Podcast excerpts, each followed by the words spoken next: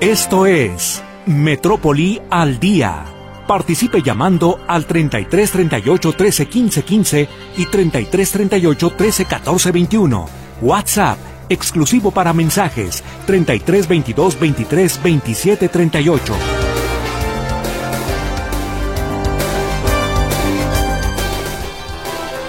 ¿Cómo le va? Muy, pero muy buenas noches. Les saludo con muchísimo gusto.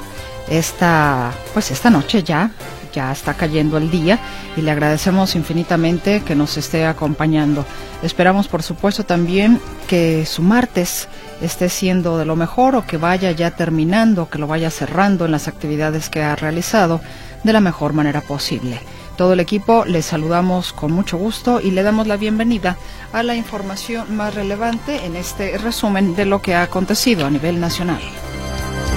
A tres años del primer caso confirmado de COVID-19 en México, suman siete semanas consecutivas con actividad mínima en materia de contagios, además de que el programa de vacunación universal no ha sufrido recorte presupuestal, aclara la Secretaría de Salud contrario a lo que se plantea, aumentó casi 35, concretamente 34.7% el financiamiento del programa de vacunación universal.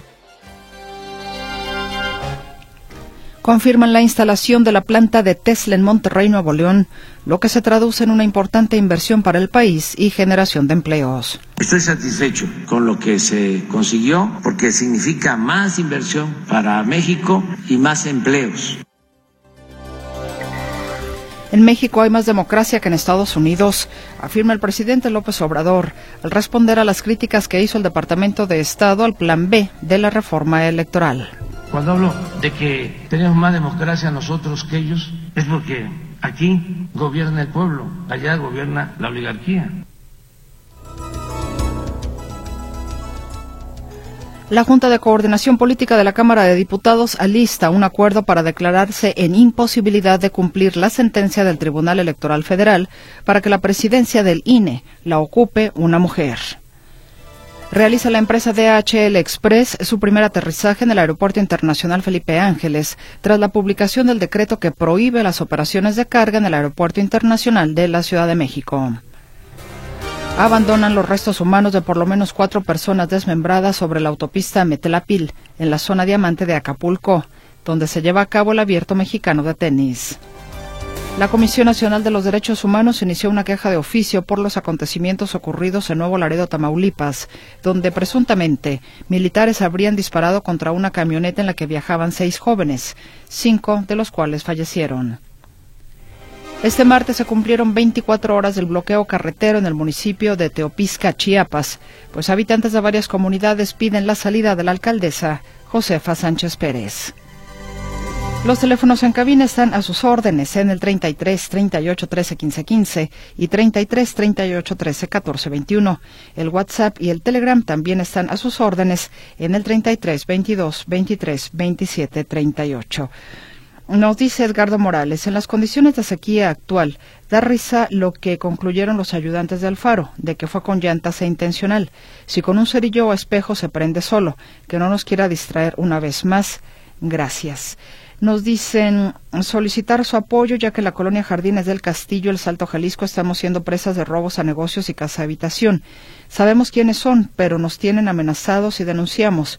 Ya han golpeado a vecinos, por favor, investiguen. Ok, hago llegar este, este mensaje a la jefatura de información con mucho gusto. Mm, a ver, nos dicen, jajaja, ja, ja, no hay forma. Si hubo, ¿por qué las mascotas? ¿Cuál desorden? Bueno, buenas tardes. Perdón, si pudieran repetir por qué no van a dejar pasar mascotas al bosque, ya que estoy escuchando por internet y en ese momento se cortó y no alcanza a escuchar, no alcanza a escuchar la razón por la que no, no por la que no los dejarían pasar a ver, por la que no nos dejarían pasar con mascotas, aparte de la que ya dijeron de que las van y los abandonan allá. Mi nombre es Jesús Aguilar y quiero dar las gracias. Ah, muchas gracias, señor Jesús Aguilar. Bueno, nos decía mi compañera Claudia Manuela Pérez que el tema de las mascotas es porque en algunas ocasiones las mascotas pues se van, se escapan, la gente va y las busca y entonces se arma ahí el desorden buscando a los a los animalitos, a las mascotas, entonces como que no quieren que eso llegue a suceder y en caso de que se llegaran a perder, suponiendo que hubiera un incendio, pues estarían también en riesgo si es que no encuentran a esas mascotas. Eh, nos dice caso Pascasio López, el actor, corruptos en totalidad en su terrible caso por haberle dado libertad a un delincuente psicópata, corrupción de magistrados que empatizan con su género, basta de impunidad contra las mujeres. Las mujeres no se tocan ni se agreden. Gracias, saludos, señora Martínez. Eh, a ver, ¿qué más tengo por aquí? Mm, buenos días. Buenos días. A ver, bueno, será buenas tardes. Eh, mi comentario es sobre el tráfico que se padece todos los días por López Mateos. Creo que bajaría algo si la avenida Real a Colima del fraccionamiento Alta California a la entrada a Tlajomulco la modificaran para ingresar a Tlajomulco. Es de doble sentido, pero de Tlajomulco a Santa Anita sales bien y de Alta California a Tlajomulco no se puede pasar y se tiene uno que regresar por las plazas Outlet. Gracias, excelente día, J. Félix Rodríguez. Gracias. Eh, a ver, Oli. Ok, Oli, ahorita le hago llegar su observación a mi compañero eh, Héctor Escamilla. Nos dice Laura Rodríguez, da gusto escuchar que habrá más rutas para el rumbo de Tesistán, carretera Colotlán, etcétera, ya que es un verdadero reto salir de todos los fraccionamientos de esta área. Por ejemplo, solo los que vivimos en Campo Real, Villas de la Loma y La Moraleja, pagamos hasta 120 pesos diarios en transporte, aunado a que se debe salir hasta con una hora u hora y media de anticipación para llegar tan solo a Arcos, periféricos a Popan Centro, en horas pico. Ojalá contemos con más y mejor transporte. Saludos. Gracias, Laura, por su por su mensaje. Vámonos a la pausa comercial. Regresamos con más información.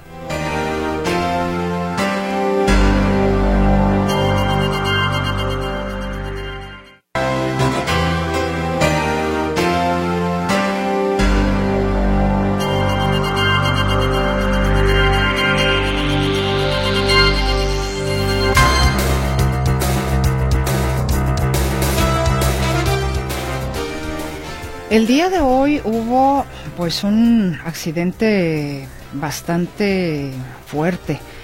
Hubo eh, un motociclista, arrolla seis personas en la avenida López de, Legazpi. Fueron seis personas que resultaron lesionadas en este grave accidente que ocurrió en el cruce de López de Legazpi y 8 de julio. Una motocicleta de alto cilindraje chocó contra un camión recolector de basura, pero el conductor de la moto perdió el control y terminó atropellando a cinco personas que estaban a pocos metros de distancia. Las víctimas colaterales eran peatones que cruzaban la avenida López de Legazpi y otros más que se encontraban en la parada de camión. Se trata de dos hombres, dos mujeres y un niño, además del motociclista quien sufrió heridas. Bomberos de Protección Civil del Estado y de Bomberos Guadalajara atendieron a las víctimas. Dos de ellos tuvieron que ser trasladados a la Clínica 46 del IMSS en estado grave al presentar fracturas de cráneo. Y con información de inseguridad, mi compañero José Luis Escamilla. ¿Cómo estás, José Luis? Buenas noches. ¿Qué tal, Meche? ¿Cómo estás? Buenas noches. Un saludo para ti, para todo el auditorio.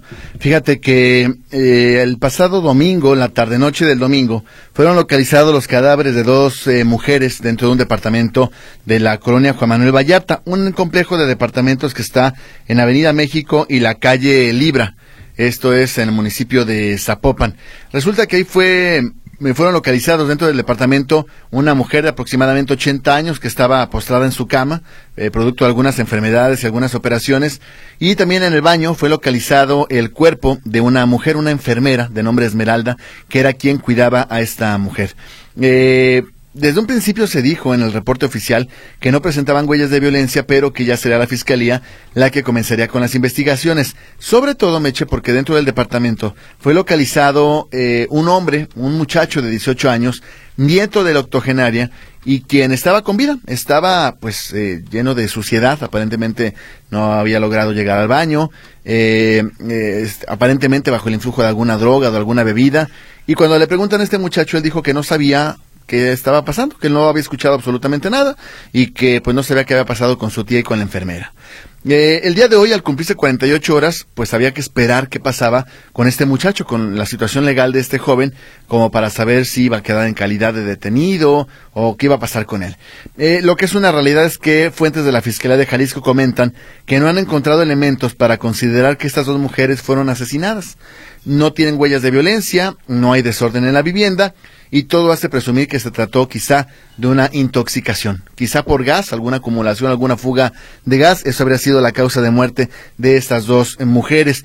Eh, así que, pues al vencerse eh, el término legal, pues este muchacho no lo pueden retener y lo tienen que dejar en libertad. Mientras que, pues eh, continúan las investigaciones bajo protocolo de feminicidio, pero a 48 horas de, estos hechos no hay manera de poder confirmar, Meche, que se trató de un feminicidio y de tal suerte que, pues, el, este muchacho tendrá que ser liberado. Y justamente ya que estamos hablando sobre este eh, sobre este caso, eh, ah, no, no, si te parece hablamos, hablemos de otro asunto, que tiene que ver con eh, esta mujer que fue eh, detenida la noche de ayer en el Paseo Alcalde, una mujer de nombre Ileana Cecilia, de 36 años de edad. Esta mujer fue detenida por policías de Guadalajara en el Paseo Alcalde porque había rayado, ni, ni siquiera es grafitear porque no utilizó spray, con un marcador azul, azul bajito, estuvo pintando entre dos y tres de estas esculturas que se les conoce como timos, que son unos muñequitos así gorditos, peloncitos, eh, están en diferentes puntos del paso alcalde, y esta mujer lo rayó. A uno le puso la palabra rata, a otro le puso la palabra alimaña, a otro le puso narcogobernador y rayó así algunos de estos eh, monos. La policía de Guadalajara la detiene y le entrega a un agente al Ministerio Público. ¿Por qué? Porque eh, estas obras, estas esculturas son del gobierno del estado, entonces se le entregan a la fiscalía para que un representante social eh, responda eh, o haga responder a Ileana Cecilia por estos estos actos. Hoy en la mañana el presidente municipal de Guadalajara, Pablo Lemus Navarro, eh, hablaba sobre el tema de Ileana Cecilia. ¿Para qué? Bueno, porque decía el alcalde que era conveniente que esta mujer quedara en libertad lo antes posible. ¿Por qué? Porque decía que era parte de un eh, de una manifestación, de un derecho de eh, manifestación de parte de esta mujer y que no tenía por qué estar eh, encerrada, que a nadie le beneficiaba que esta mujer estuviera encerrada. Así que mejor proponía que ella fuera liberada para que con trabajo comunitario pagara por lo que había hecho. Si te parece, escuchamos lo que decía a mediodía el eh, presidente municipal de Guadalajara, Pablo Lemos Navarro. Por mi parte, pido la liberación inmediata, inmediata de esta mujer. Hoy mismo, en las próximas horas, porque me parece que es lo más congruente y lo más prudente, porque debemos de respetar el derecho a la manifestación. Y creo que esto se puede solventar con un trabajo comunitario. Ahí lo que decía el presidente municipal de eh, Guadalajara, pidiendo pues que esta mujer fuera liberada, aunque pues dejaba claro que no era su competencia, le tocaba a la fiscalía determinar si esta mujer se quedaba encerrada o no. Así que finalmente pues fue puesta en libertad esta mujer. Al cabo de las horas, la fiscalía determinó, el Ministerio Público determinó que no era un delito grave y que ella podía quedarse en libertad y seguir su proceso en libertad. No va a ser el Ayuntamiento de Guadalajara el que la ponga a hacer trabajo comunitario, porque como te digo, ella estaba a disposición de un Ministerio Público del Estado. Quien sí está cumpliendo con trabajo comunitario es eh, otro sujeto de nombre eh, Max Ben. Max Ben fue detenido la semana pasada grafiteando la escultura de el Palomar, ahí también en Paseo Alcalde. es, como es una obra municipal, ese sujeto quedó a disposición de un juez municipal y ya se le está se le puso una pena, eh, una reparación del daño. Tiene que hacer cinco horas de trabajo comunitario durante una semana. Y ya hoy lo veíamos en Paseo Alcalde haciendo excavaciones y limpiando y eso para paliar lo que había hecho con escultura del Palomar que la había grafiteado. Y ya para terminar mi reporte, Meche, comentarte de lo que tiene que ver con este eh, asesinato eh, que ocurrió en el año 2021. Tú recordarás de un exdiputado local, en ese entonces era diputado Arturo Lemus de Morena. Este diputado eh, Arturo Lemus eh, su hijo fue asesinado en el interior del, Panteón, que está ahí en Santa Margarita y eh, Aviación. Este chico, este muchacho de 20 años fue asesinado en Santa Margarita y Aviación y por eh, sujetos a bordo de un Mazda. Llegan, le disparan y lo matan. Bueno, al día de hoy, a dos años y medio de estos, a, año y medio de estos hechos, se reporta la detención de Emiliano Miguel Q. Resulta que Emiliano Miguel Q y sus amigos ese día iban en un Mazda se hacen de palabras con este muchacho de 20 años, lo alcanzan en el panteón y ahí lo matan, adentro del panteón. Eh, aquí lo irónico del caso, Meche, es que ahora que se logra la, detención del homicida, lo detienen adentro del mismo panteón. La Fiscalía de Jalisco rastrea a este fulano, a Emiliano Miguel, descubren que él está participando del velorio de un conocido suyo y en ese momento llegan y lo detienen. En el mismo lugar donde él asesinó año y medio a este muchacho, ahora la fiscalía lo detuvo a él. Y no solamente él, resulta que era acompañado por cinco personas que traían armas de fuego eh, de alto poder y también fueron detenidos. Así que imagínate, comete un crimen en 2021 en el Panteón, año y medio lo detienen en el mismo Panteón y se llevan a varios de sus cómplices. Seguramente alguno de ellos incluso participó en este homicidio ocurrido en 2021. Mi reporte, Meche. Buenas tardes. Qué cosa más extraña, ¿no? Eh, pues sí, no sé si llamarle karma o simplemente coincidencias o qué, pero imagínate, cometes un crimen en una parte y ahí mismo te detienen. Qué bárbaro. Dos años después o casi dos años después. Casi dos años después porque fue en septiembre. Así es. Bueno, pues ahí está la información completa. Alguien del auditorio tenía la duda en relación a este caso. Ahí está. Entonces, además de la detención de este sujeto, también sus cinco acompañantes por, eh, que te, imagínate, van al velorio con armas de fuego. Llega la fiscalía en ese No, momento bueno. y los detienen. No, bueno. No, bueno. Pues muchas gracias, José Luis. Hasta luego, buenas noches. José Luis Escamilla con la información. Y esta mañana fueron abandonados restos humanos de por lo menos cuatro personas desmembradas sobre la autopista Metlápil en la zona Diamante de Acapulco, donde se lleva a cabo el abierto mexicano de tenis. El reporte indica que sobre el acotamiento de la autopista fueron halladas al menos nueve bolsas de plástico que contenían los restos humanos. La Fiscalía de Guerrero informa que, de acuerdo con las primeras diligencias, se presume que los restos humanos son de cuatro personas y aún se desconoce el sexo. Saludo a mi compañero Arturo García Caudillo. El presidente de la República esta mañana ofreció la, la tribuna de la mañanera al expresidente Felipe Calderón para que aclare el caso de Genaro García Luna. Pues mira, de entrada me parece que sería bueno, de entrada me parece que nunca le va a aceptar el ofrecimiento al presidente López Obrador, Felipe Calderón, Arturo, pero bueno, ahí está el llamado. Buenas noches. ¿Qué tal, Mercedes? ¿Cómo están, amigos? Nuevamente me da gusto saludarles.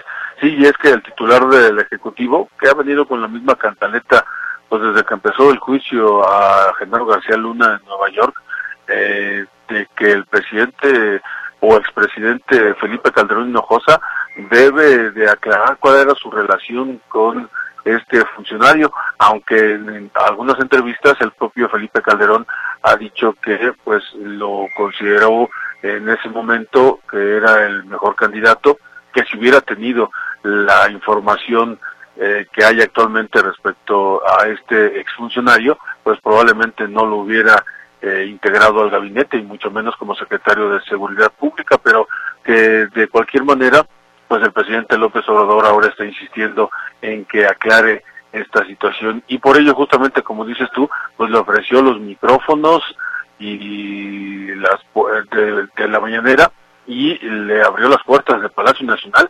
Dice, de cualquier manera, haya sido como haya sido, pues Felipe Calderón fue presidente de México y tiene el derecho de presentarse en Palacio Nacional y dar sus razones, explicar qué es lo que sucedió, porque trabajó tanto tiempo con García Luna.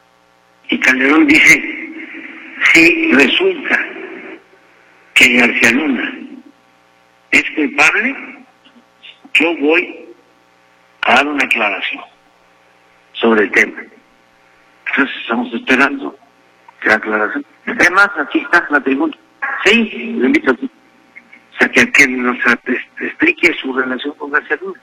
Y además, le sería bueno porque esto ayuda mucho a la gente en- a informar. Si viniera aquí, eh, nos comprometemos a que no haya preguntas, nada más que de sus testimonios. ¿Y por qué decimos que aquí? Bueno, porque fue presidente, haya sido como haya sido, y no es para presumir, pero esta conferencia la de muchos. Pues ahí está el presidente Andrés Manuel López Obrador. De cualquier manera hay que recordar también que el- Felipe Calderón, el día que, eh, o al otro día de que se, eh, de que fue declarado como culpable por un jurado, eh, bueno, por el jurado correspondiente ahí en Nueva York, eh, García Luna, pues al otro día Felipe Calderón en redes sociales publicó una carta en la que se deslindaba justamente de- de este exfuncionario de su administración. Ah, como quiera que sea, en ese momento el propio López Obrador lo consideró insuficiente, dijo que se estaba yendo por la tangente y por eso es que insiste en que quiere una y otra vez eh, que aclare las cosas. Mercedes.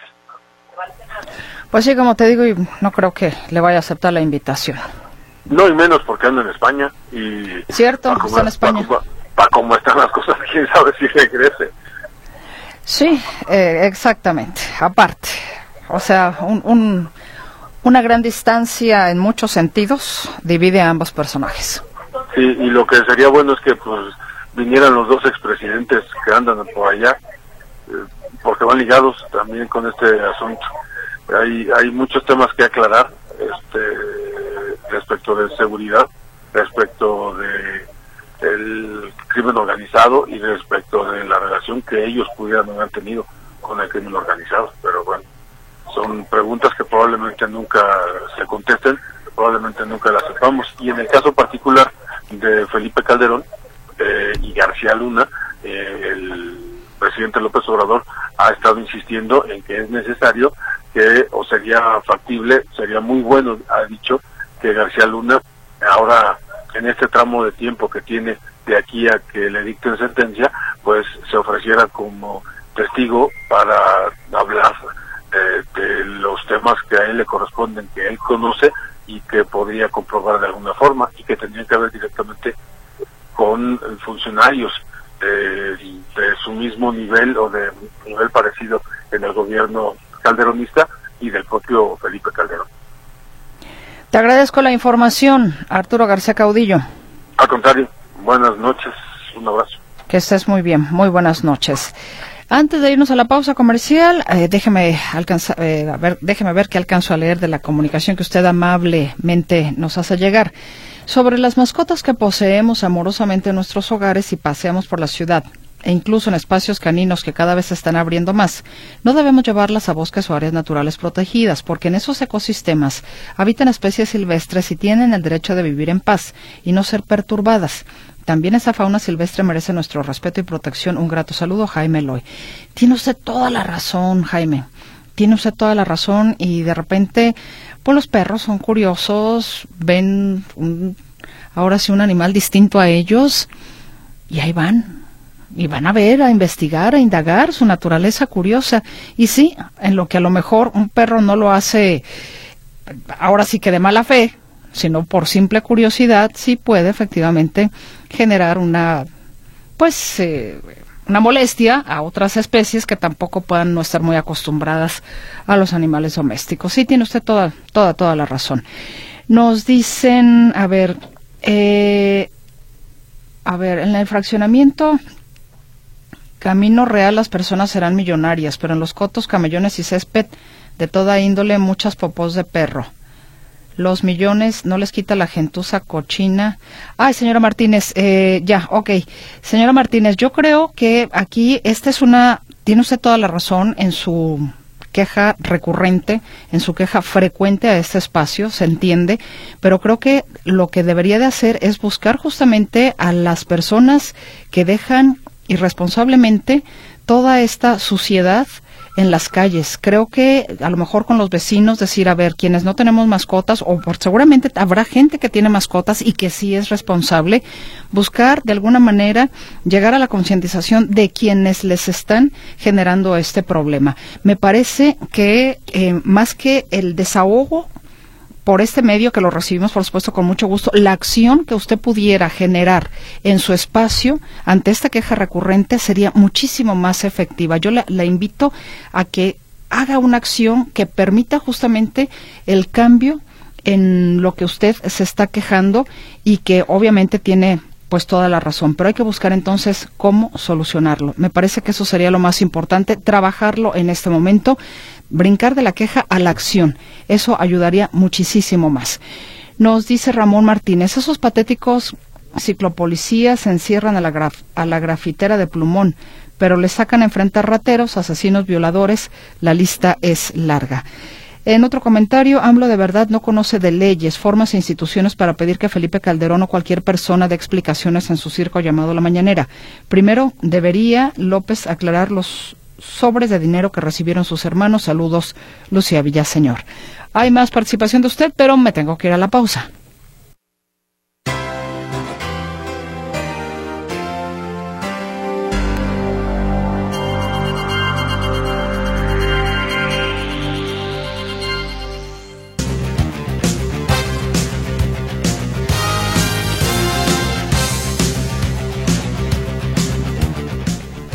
Socio Manuel Trujillo Soriano. ¿Cómo estás? Buenas noches. ¿Qué tal, Meche? Muy bien, ¿y tú? También, muchísimas gracias. Qué bueno. ¿Hay cosas buenas en los deportes? Pues, como siempre, hay de todo. Hay de todo con Botica. Con Botica, perfecto. Te escuchamos, bienvenido. Bueno, gracias, gracias, Meche. Vámonos con los deportes. Y es que la Comisión Disciplinaria del Fútbol Mexicano anunció sanciones para el América, al Monterrey y a sus respectivos grupos de animación. Esto por transgredir el artículo 70 del reglamento de competencia de la Liga MX, que establece que ningún grupo de animación podrá acudir a los partidos de su equipo en calidad de visitante. Y sus seguidores acudieron al juego contra el Atlas en el Estadio Jalisco y ante León en el De manera respectiva. Por lo tanto, Águilas y Rayados tienen prohibido el ingreso de sus barras en su siguiente juego de local, que será ante Pachuca y los Bravos de Juárez, respectivamente. La comisión disciplinaria confirmó además que tras un año de castigo, el estadio La Corregidora podrá reabrir sus puertas el próximo domingo en el duelo donde el Querétaro recibirá a los Diablos Rojos de El Toluca. Se cumple un año el próximo sábado por el día y por la fecha el domingo de aquel trágico encuentro entre Querétaro y el Atlas, donde pues varios aficionados fueron eh, golpeados brutalmente de los dos equipos, pero principalmente del Atlas, y hasta se suponía en un principio que eh, hubo muertos y todo lo que se comentó. Bueno, pues el próximo sábado se cumple el año.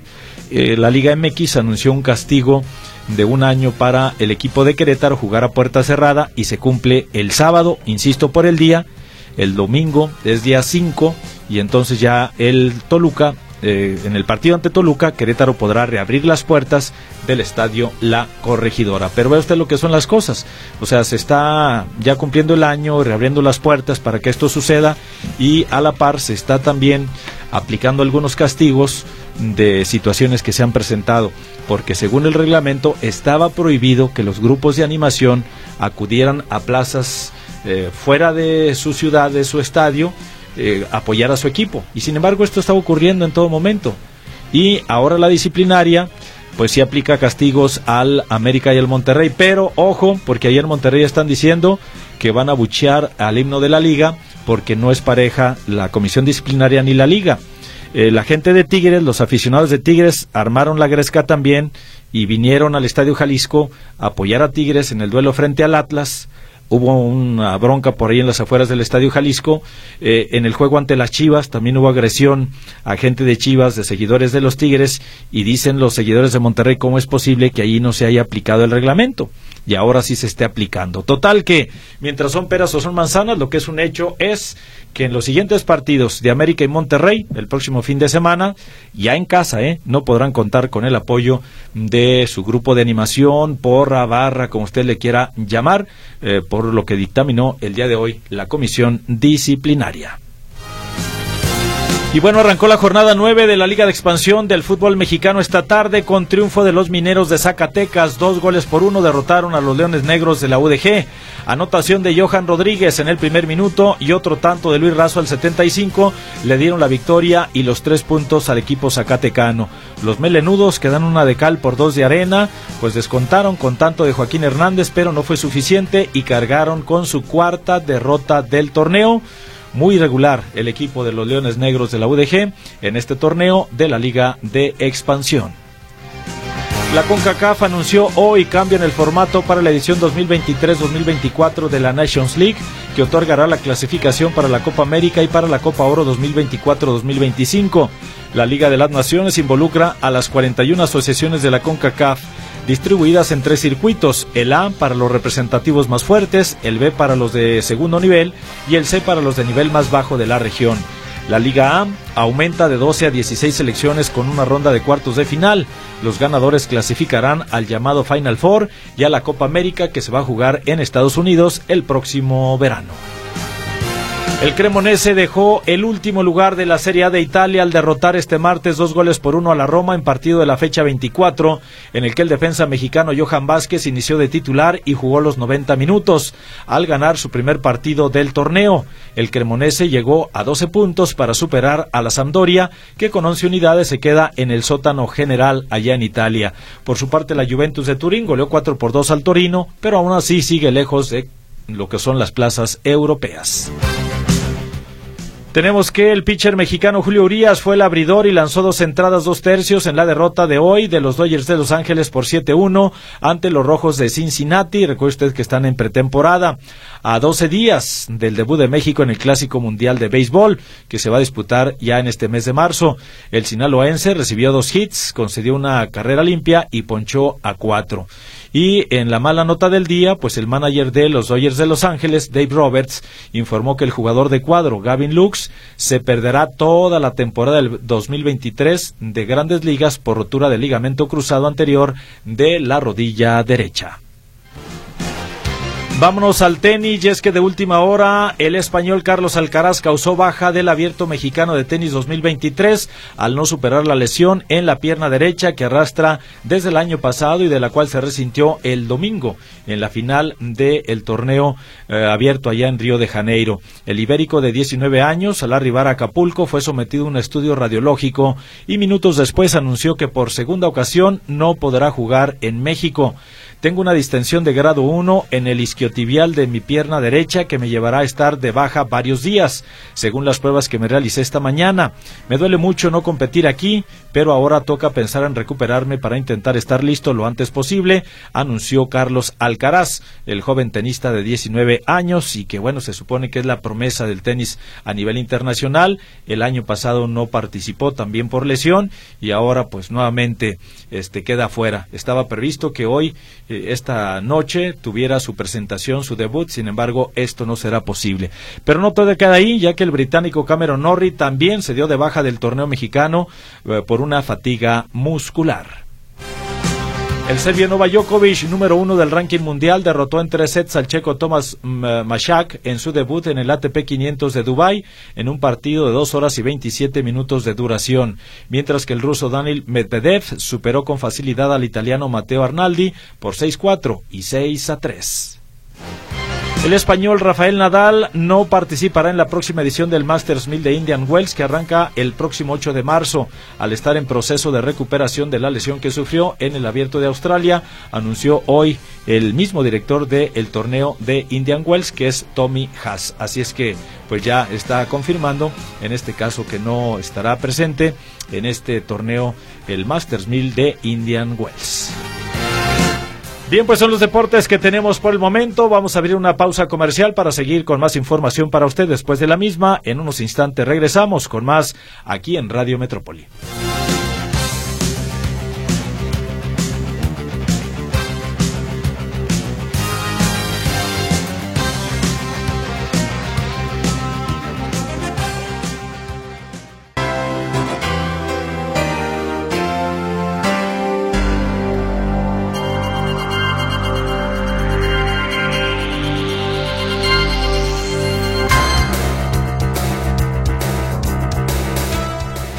Rápidamente participación del auditorio. ¿Saben qué pasa en Zapopan Centro? Cerraron la vialidad. Saludos, soy Luis Alberto Velázquez. Ahorita mi compañero Héctor Escamilla le va a decir qué es lo que sucede ahí.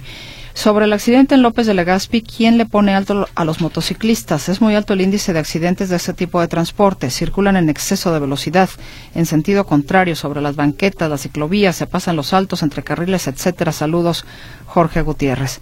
Sí, es una cosa de de dar coraje todos los días, la verdad. Buenas tardes, Jesús Rojas. ¿Por qué López Obrador no se deja de cosas? Si quiere que Calderón declare, pues que lo demande, que siga las causas legales y que no utilice a la dormidera como juzgado cuando ese atril solo es un circo mediático. Eh, ¿Saben si aún hay cupo para mi pasaje modalidad mujeres? Si ya no hay, creo que deberían avisar. Me la paso pegada a la computadora, lo que más puedo para ver si puedo conseguir un lugar, pero no he podido. Pues sí, deberían de avisar si en caso de que ya no hubiera. Arturo Alonso, ¿cómo se llama la besucona que vive en su alacena? Se llama Lagui, don Arturo. Se llama Lagui. Y bueno, qué bueno que le gustó la efeméride del día de hoy. Estimado Héctor Escamilla Ramírez, a ver, para empezar. Lo, de, lo del centro de Zapopan, buenas noches. ¿Qué sucede? Eh, hubo una situación de seguridad en este sitio, en el cruce de la Avenida Hidalgo y Emiliano Zapata, es decir, en plena cabecera municipal. Una persona, un hombre de aproximadamente 55 años de edad, eh, al parecer en situación de calle, es atropellado por una unidad de transporte público. esta persona, eh, pues su cuerpo queda tirado en eh, exactamente frente a la presidencia municipal de Zapopan. El cuerpo de, esta persona, eh, pues lamentablemente fallece de inmediato al ser arrastrado algunos metros por un camión de la ruta 15, vehículo que fue localizado eh, calles adelante. Esta unidad eh, sin tripulantes, tampoco estaba ya su conductor. al parecer, después de este accidente, de embestir a esta persona, pues el, el, chofer se, se, da la huida. Eh, según algunos testigos, eh, la persona que fallece se habría aventado intencionalmente en la unidad eh, según algunos reportes. Esta situación está siendo investigada, pero es por esto, es una, es una persona atropellada por una unidad de transporte público en el centro de Zapopan. Muchas gracias, Héctor. Y bueno, pasemos a otras cosas, hablando de atropellos, ¿no? Creo. Aprueba el Congreso del Estado su presupuesto 2023 sin tocar la nómina. Sí, eh, bueno, el día de hoy en sesión extraordinaria, que terminó siendo hasta controversial porque las sesiones extraordinarias tienen órdenes del día muy estrictas, se básicamente son diseñadas para tocar los asuntos que están solamente pautados y las ordinarias sirven para agregar temas, asuntos varios, entre otros. Pero salió a colación el asunto del plan B de la reforma electoral, por ahí una discusión importante entre Morena, el PAN y la tribuna que reitero, no estaba programada para la sesión, pero terminó tocándose ese tema. Pero lo relevante de la sesión de esta tarde extraordinaria, perdón, era el, el, la aprobación del presupuesto del Congreso para 2023. ¿Por qué importante? Por el contexto. Se recordará que hace unas semanas se dio a conocer este resultado del Instituto Mexicano para la Competitividad, donde se daba a conocer que 649 trabajadores del Congreso, de los 1069 que tiene el legislativo, eh, eh, podían, se podría eh, podrían ser eh, pues dados de baja y no pasaba absolutamente nada. Se detectó que había aviadores, se detectó que había gente que, pese a no tener ni siquiera la primaria, cobraban más que gente que tiene doctorado, entre otras anomalías. El presupuesto era importante porque se iba a establecer, digamos, las primeras bases para adelgazar la nómina. Por ejemplo, establecer un servicio profesional de carrera, que a partir de este momento las nuevas plazas que, se, que sean eh, ocupadas sea por concursos de oposición, es decir, que la gente compita por habilidades y que lleguen los mejores. Sin embargo, pues los, al final todos los partidos dijeron, no, que vamos a hacer esto con la nómina, vamos a trabajarla, vamos a resolver este, estas irregularidades, mejorar el Congreso. Bueno, hoy tuvieron la oportunidad y la verdad es que lo dejaron para rato. Se aprobó 909 millones de pesos los que se van a ejecutar para el próximo año, de los para este año, perdón, de los cuales el 93%, 9 de cada 10 pesos, se van a pagar nómina. Entonces vamos a escuchar una de las voces más críticas, hubo tres votos en contra, dos diputados de Agamos, la diputada de, de, Futuro, Susana de la Rosa, vamos a escuchar a Mara Robles de Agamos, quien fue de las más críticas porque, pues, reitero, el Congreso tuvo la oportunidad de corregir la plana en el tema de la nómina, pero dicen que hasta después lo van a revisar por, por asuntos que ya vamos a platicar después de este, de este audio. El presupuesto que hoy se pretende aprobar es idéntico al de siempre, idéntico. Tiene el 93% de su total en la nómina. Como les dije, empeoró, porque en el 2022 era del 89%. Es decir, le aumentaron todavía más dinero a la nómina con todo y que les habían dicho que tenían que bajarla. Bueno, ¿Por qué los diputados de las otras fracciones dijeron que todavía no iban a tocar ese asunto? Bueno, ellos insisten en que hay que hacer más estudios para no afectar derechos laborales de los trabajadores del Congreso y que esto termine eh, convirtiéndose en algunas eh, eh, algunos laudos laborales que el Congreso terminará perdiendo. Dicen tiene que ser un proceso mucho más pausado, no se trata de correr por correr, entre otras muchas excusas. La realidad es que hoy pudieron empezar quizá con algunos procedimientos que lamentablemente tampoco tienen partida presupuestal para llevarse a cabo. Entonces, pues el Congreso seguirá siendo lo que siempre ha sido, el Congreso. Pensé que ibas a ir un poquito más allá.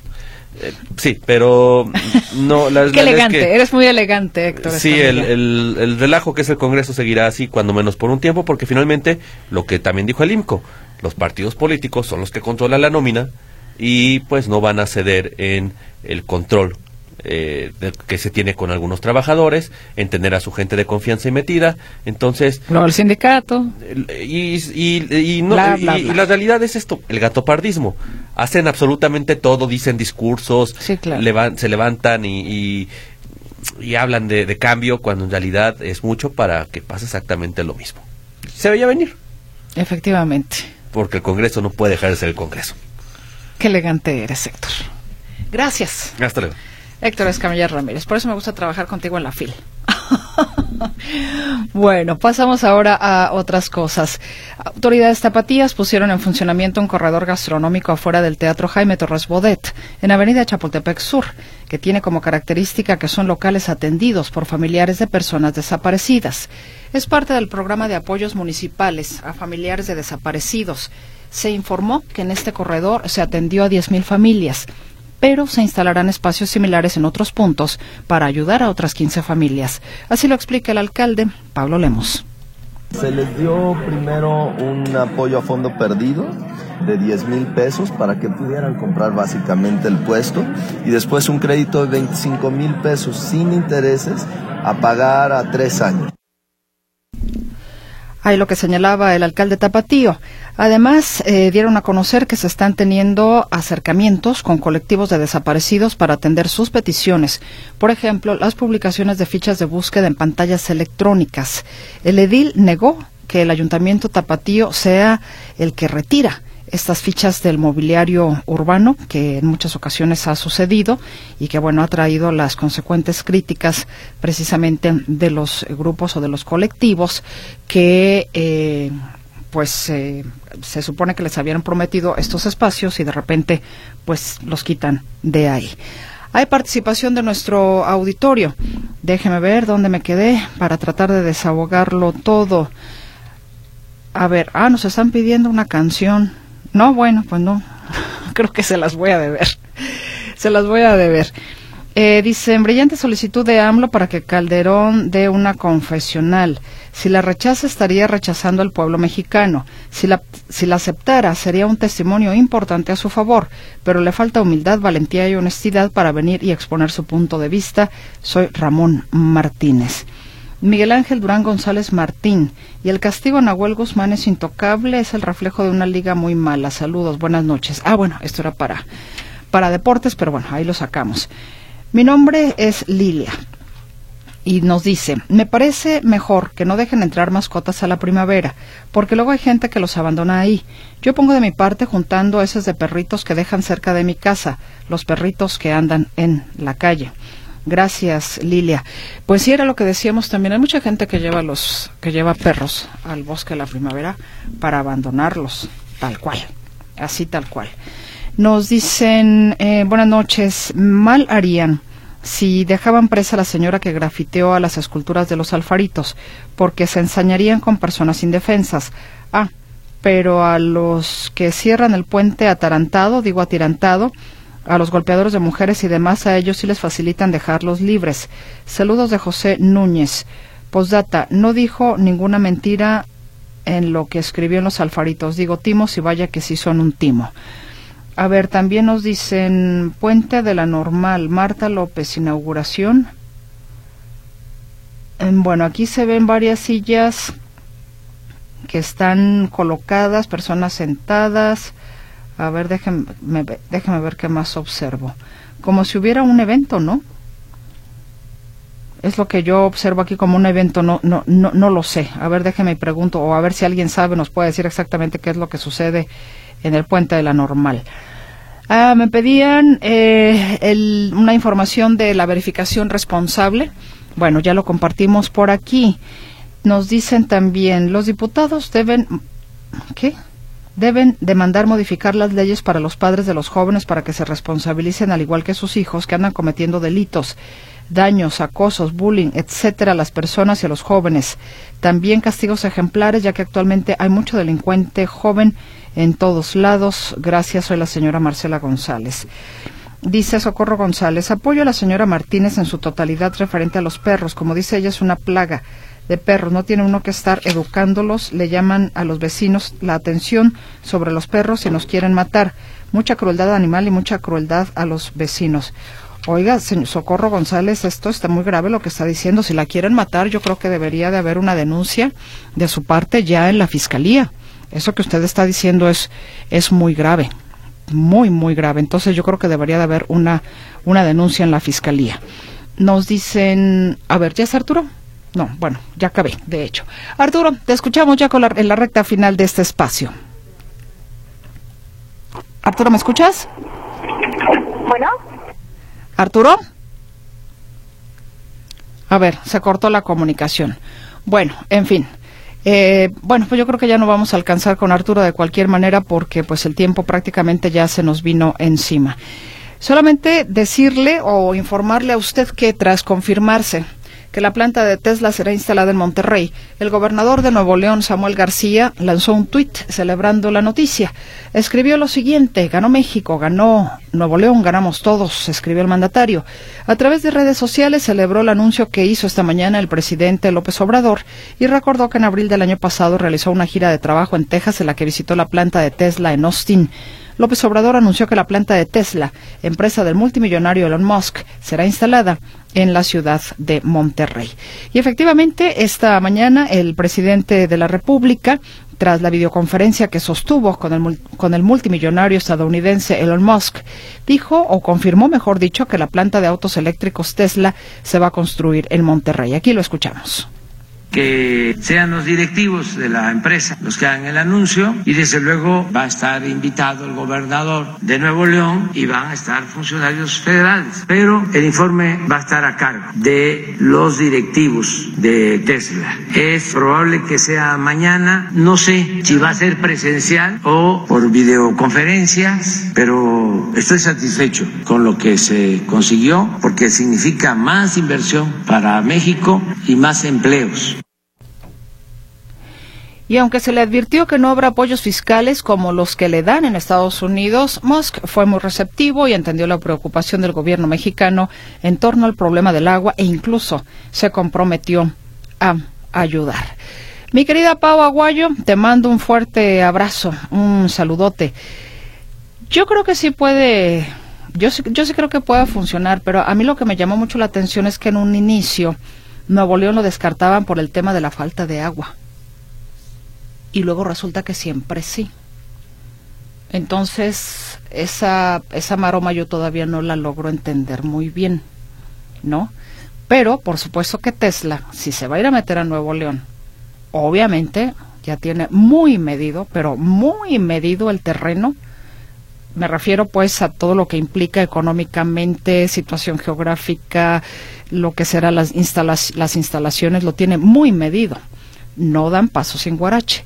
Y siendo así, seguramente pues será un éxito para Tesla. Pero a mí en primera instancia me llamó mucho la atención eso. No hay agua, que se vaya al sur del país. Ah, no, bueno, mejor siempre sí. Le digo, esa maroma todavía no la entiendo bien. Habrá que averiguarlo. Nos vamos, muchísimas gracias. Que tengan ustedes una estupenda noche, que descansen, que tengan un sueño reparador. Y aquí nos escuchamos, si usted nos lo permite, el día de mañana, despuesito de las seis de la tarde. Gracias, Bere. Gracias, César. Soy Mercedes Altamirano. Descanse.